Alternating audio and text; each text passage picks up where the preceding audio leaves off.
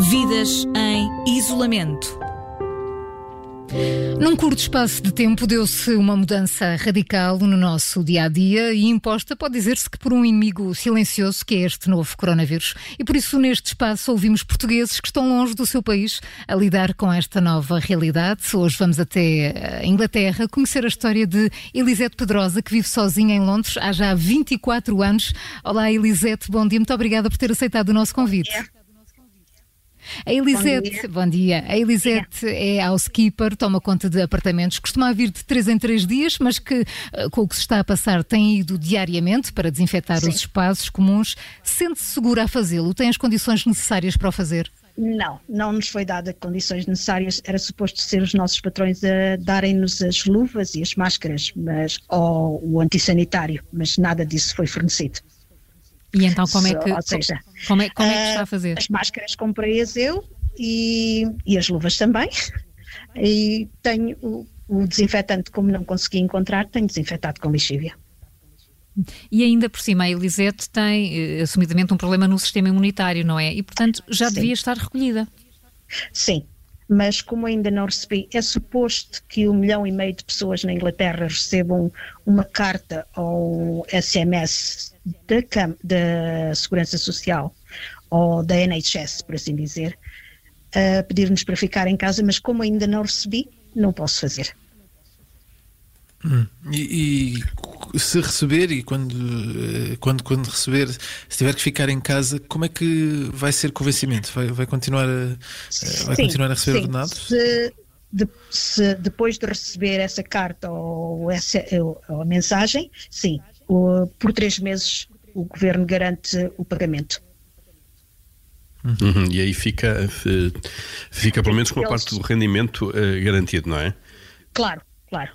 Uh, nos últimos tempos, uh, a forma como o governo britânico, as autoridades têm, têm lidado com este assunto tem sido, pelo menos visto de fora, contraditória. primeiro tentaram desvalorizar, mas agora já pedem às pessoas para ficarem de facto em casa. Como é que têm olhado para isto tudo? Eh, eles, sinceramente, isto devia ter começado muito antes do que começou, só que, tal como disse, eles não, ainda hoje eu não creio que eles tenham muita noção do que está a passar, porque continua-se a ver montes de gente na rua, uh, continua as pessoas continuam a ir trabalhar, porque não nos foi dado especificamente. Quando ele fez o anúncio, ele não ele disse que os hospitais os, uh, os, supermercados teriam que estar abertos, mas todo o resto ele não especificou. E ainda há muita gente com dúvidas se há de trabalhar ou não, que foi o meu caso. Não é considerado um bem essencial, mas se o meu patrão diz que eu tenho que ir, eu tenho que ir. E, portanto, acha que é isso que está a acontecer com, com muitos Sim. dos londrinos hoje em dia, eh, que, estão, que continuam é, a sair de é casa e ocupar os transportes públicos? Claro, a informação claro. não é clara. Uh, Elisete, não é clara. E, e, e, ainda há turistas em Londres? Uh, olha, não lhe posso dizer, porque vivo no, como vivo no, na parte norte de Londres. Sim, não vai não ao centro. Vivo, não vou ao centro, não lhe sei dizer, sinceramente. Mas há pessoas na, nas ruas? Sim, aqui onde eu vivo, sim. Vida normal? Uh, eu não diria normal, mas se tivermos em conta aquilo que nos foi pedido, ainda há muita gente na rua. E pessoas com máscaras e com luvas, como por exemplo já se vê muito em Portugal? Uh, Vê-se gente com máscara, mas também se vê muita gente sem máscara. Luvas, não vi muita gente com luvas. Vou ser sincero, eu fui ontem à rua e não vi, nem, não vi muita gente com luvas. Com máscaras, sim, algumas so, pessoas. E, e, também há corrida aos supermercados? Sim. Isso é a falta de produtos? Isso, a falta de produtos é, é, é, é, substancial.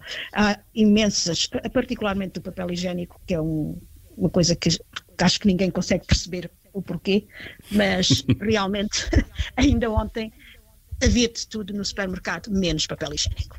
E está preocupada? Pode dizer é, é, olha para isto tudo, sente essa, essa falta de informação ou informação contraditória, um, sente-se sente -se preocupada sem saber exatamente sem o que fazer? Sem dúvida, sem dúvida. Uh, particularmente se tivermos em, em, conta o problema de saúde que tenho, é uma das coisas pelas quais me preocupo imenso.